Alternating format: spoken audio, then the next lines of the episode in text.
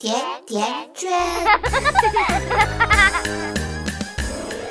非凡人物，非常人生，听有趣有爱的名人励志故事，给家庭教育不一样的启示。大家好，我是圈圈，这里是甜甜圈 Family，欢迎收听讲给爸妈听的名人励志故事第二季，有请东北圈圈。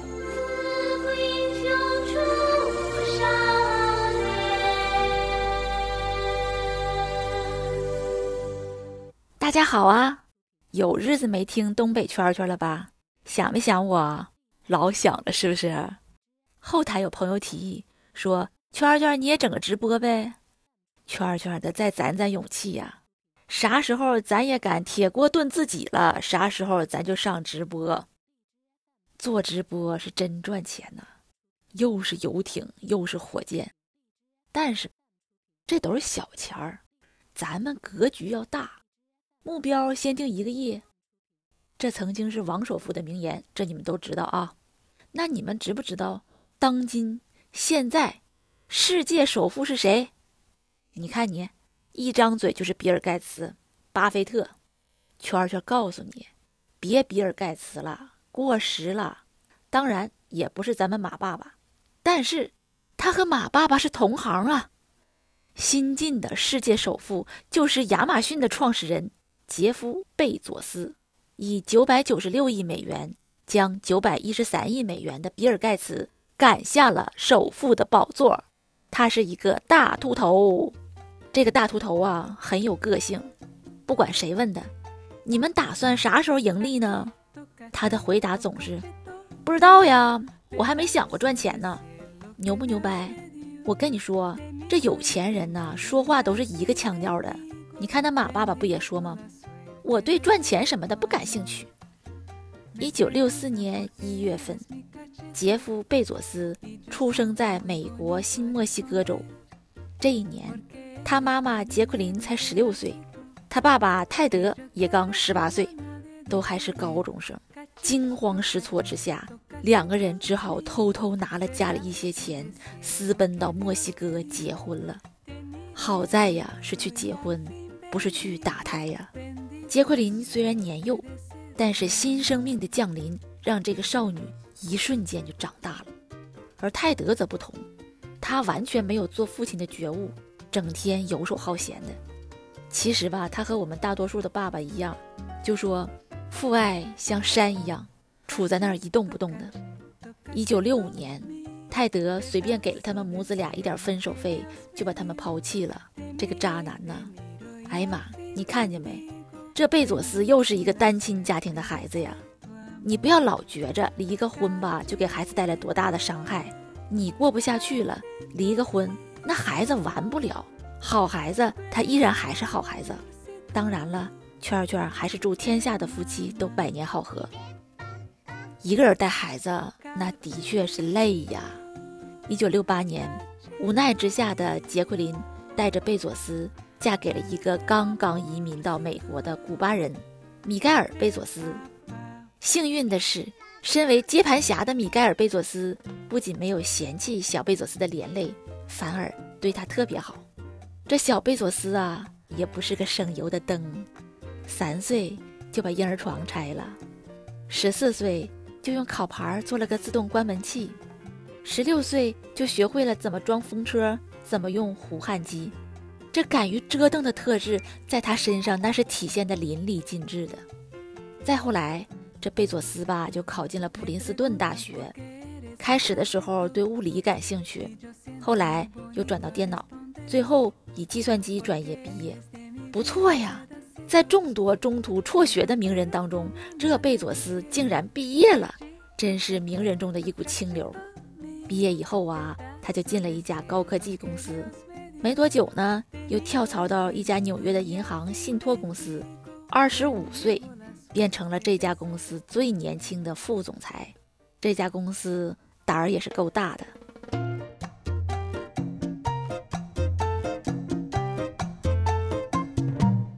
一九九二年，贝佐斯与妻子相遇了，麦克肯齐老有眼光了，一眼就看出这贝佐斯他是个潜力股啊。于是，他主动发起攻势，邀请贝佐斯一起吃午餐。在一起三个月之后就订婚了，再三个月人俩人就闪婚了。虽然这段感情表面看起来是麦克肯齐主动的，但其实贝佐斯也早相中麦克肯齐了。贝佐斯说：“我想要找一个足够聪明的女人，人生苦短，和笨人约会那是浪费时间。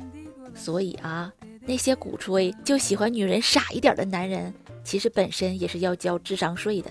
那种男人呢，不要也罢。真的爱情。”是势均力敌的。那时候，小贝佐斯已经是副总裁了，那在别人眼中，妥妥的就是人生赢家了。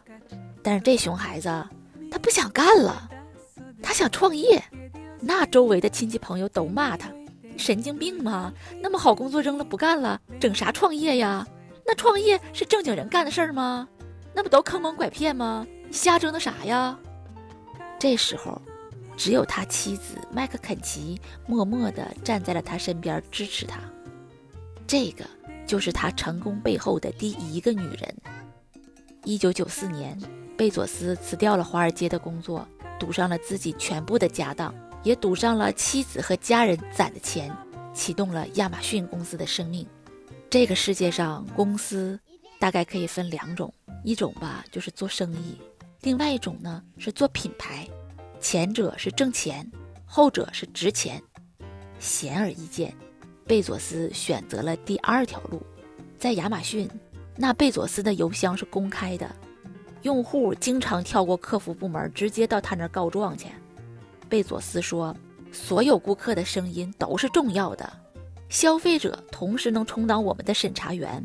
在亚马逊，我们认为消费者的反馈是宝贵的消息来源。”给顾客一个说话的窗口，就是给企业一个审视自己的机会。希望某宝和某东也能借鉴一下，省得我们售后投诉被踢来踢去的。二零一零年，顾客发现，在浏览性健康用品的时候，会收到情趣用品的广告推送。一名用户给贝佐斯写了一封投诉信，这都是大数据闹的。你看，你在微博关注几个育儿大 V，再上淘宝。满屏都是母婴用品推送，他们这数据共享效率可高了。这贝佐斯一看这条投诉，他马上召见了相关的高管，没有给营销团队任何解释的机会，直接拿当事人开刀。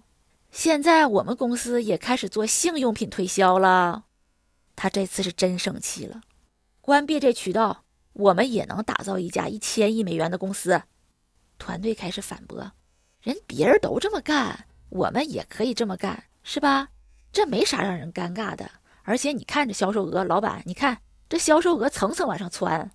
贝佐斯根本无视他们的建议，他又朝团队吼道：“我就问你，这渠道能不能关？不能关，你就赶紧给我收拾东西，直接走人。看见没？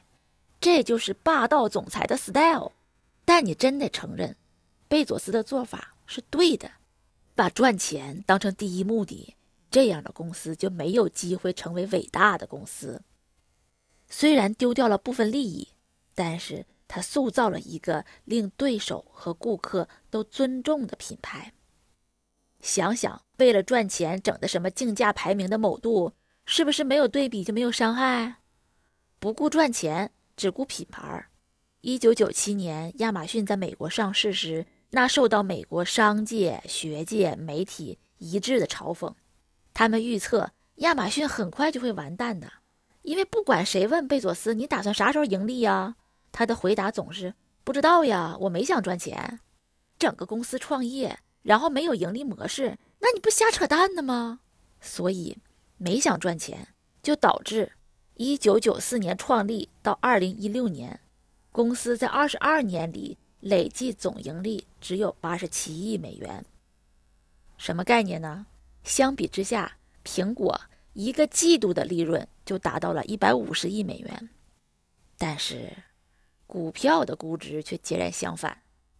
苹果市盈率为十四倍，Google 三十倍，而亚马逊的市盈率一千四百三十六倍。他的公司，他本人和亚马逊一样，那是商界响当当的招牌。一五年、一六年，亚马逊占全美电商销售总额的百分之三十八，而电商市场份额排第二的公司只有百分之三点九。二十多年过去了，亚马逊毫无争议地成为全美第一大电商，遥遥领先竞争对手。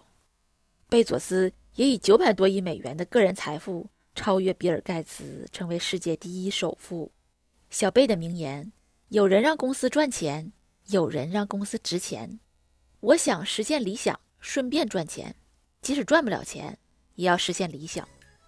圈圈想说：“小贝呀。”你今天能当上首富，那是因为今天你的背后多了多少在美亚、日亚上海淘剁手的中国女人呢？没有这帮人，单指美国本土市场，那你离首富可是隔着一个太平洋的距离呀！吃亏是福，摔跤学得快，弄拙成巧，把钱活得真自在。关注微信公众号“甜甜圈伐木累”，做有趣的爹妈，养会玩的娃。甜甜圈。